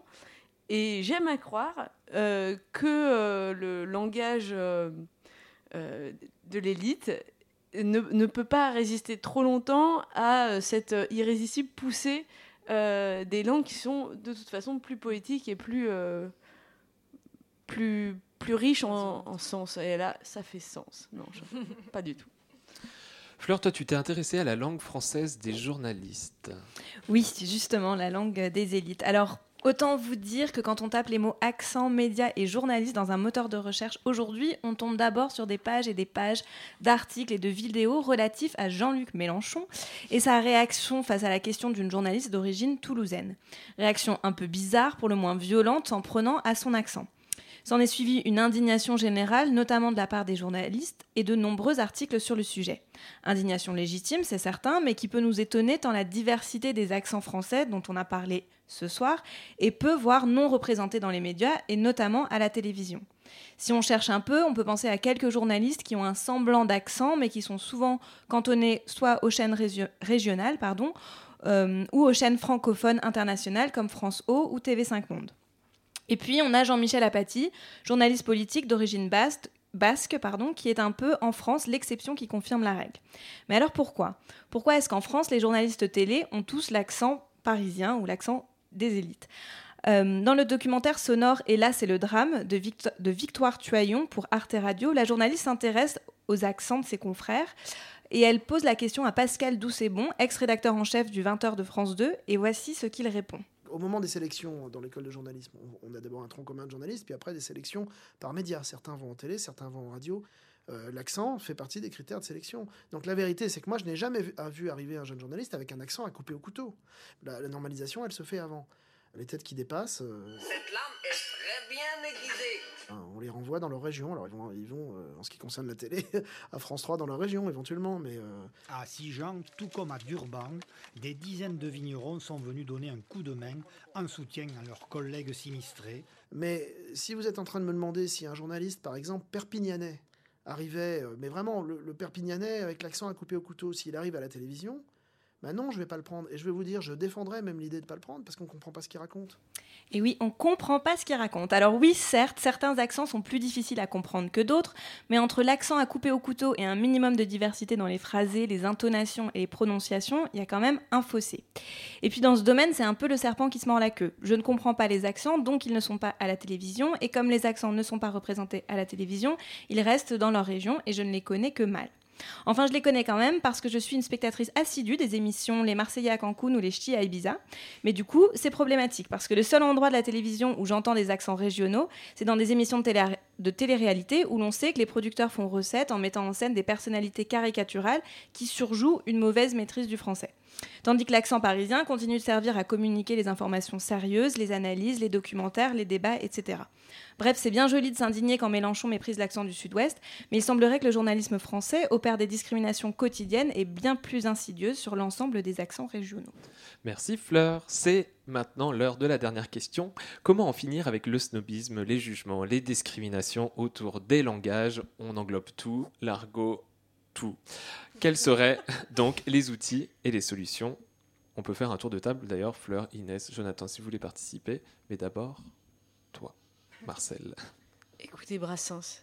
Brassens, il, dit des choses fabuleuses sur le langage. Il dit que euh, dans les villages, euh, il y a des gens qui sont analphabètes et qui, entre eux, ont développé euh, une créativité.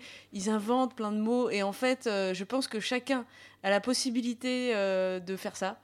Et, euh, la possibilité d'exprimer des choses avec son accent qu'il n'exprimerait pas s'il devait lisser son accent. Et que ça, il faut bien l'entendre euh, si on a envie euh, d'écouter pleinement de la musique, de la poésie, du cinéma. On peut pas se défaire de l'accent, c'est pas possible. Sinon, on, on rigole pas. Enfin, en tout cas, on a une partie du langage qui est tronquée. C'est comme si on n'utilisait qu'une partie du cerveau pour le langage, je pense. Myriam, une Alors, solution. Avant, av- avant de répondre à la question, je voudrais juste euh, apporter euh, une nouvelle interprétation sur ce qui s'est passé avec euh, Mélenchon et cette fameuse journaliste. Euh, rapidement, hein, je vais faire rapidement. Je vous inviterai peut-être à réécouter l'extrait parce que j'ai l'impression que ça a été récupéré par une espèce de courant de, bi- de bien pensés, de, ouais, voilà, de gens bien pensants. Pourquoi? Parce que cette journaliste ne s'exprime tout simplement pas bien. Elle s'exprime pas seulement avec un accent, mais elle bégaye. Elle n'arrive pas à articuler sa question. Et en fait, Mélenchon, la première chose qu'il lui dit, c'est euh, formulez votre question. C'est quoi votre question? Et en fait, elle n'arrive pas à formuler sa question. Donc, c'est pas une question d'accent en premier lieu, et c'est par la suite qu'il va se moquer de son accent. Et donc, c'est ça qui a été récupéré par euh, tout le courant bien pensant. Et c'est parce que c'est mauvais aujourd'hui de se moquer d'un accent. euh, Enfin voilà, donc euh, il y a aussi l'envers de la médaille. On parle souvent du fait que les, les- les- accents régionaux sont mal vus, sont mal perçus, mais il y a aussi l'inverse. Il y a aussi euh, une espèce de snobisme inversé sur le fait que ah bah soi-disant, il faut surtout pas se moquer de l'accent de quelqu'un et tout ça. Donc voilà. Et puis euh, pour répondre à votre question maintenant, euh, sur, euh, sur comment on fait pour se débarrasser des, des discriminations, bah d'abord reconnaître que c'est pas le modèle parisien qui sert euh, forcément à, à tout le monde, parce que quel modèle parisien? Moi j'ai entendu des mots tout à l'heure que je ne connais absolument pas. Euh, donc quel modèle C'est le parisien? modèle de l'élite plus que Voilà. le modèle parisien. Voilà, donc reconnaître que d'abord c'est l'élite, comme toutes les langues du monde, qui a une influence sur la façon qu'on s'exprime, dont on s'exprime, et euh, plutôt que, de l'associer à un modèle géographique, par exemple, euh, spécifique. On a encore plein de questions, mais c'est l'heure de la fin. Merci Marcel Ratafia, merci Myriam Bergeron-Maguire pour vos éclairages, c'était très précieux. Merci Inès, merci Fleur, Jonathan, Bettina, merci Maxime pour la réalisation et chronique. On rappelle à nos auditeurs qu'il faut vite se procurer le récent livre de Marcel Ratafia intitulé L'ABC de la mode. On se retrouve dans un mois pour la prochaine du Snob d'un autre. On parlera de bouffe et de Noël. Très bonne soirée à tous. Bisous. Ha ha ha.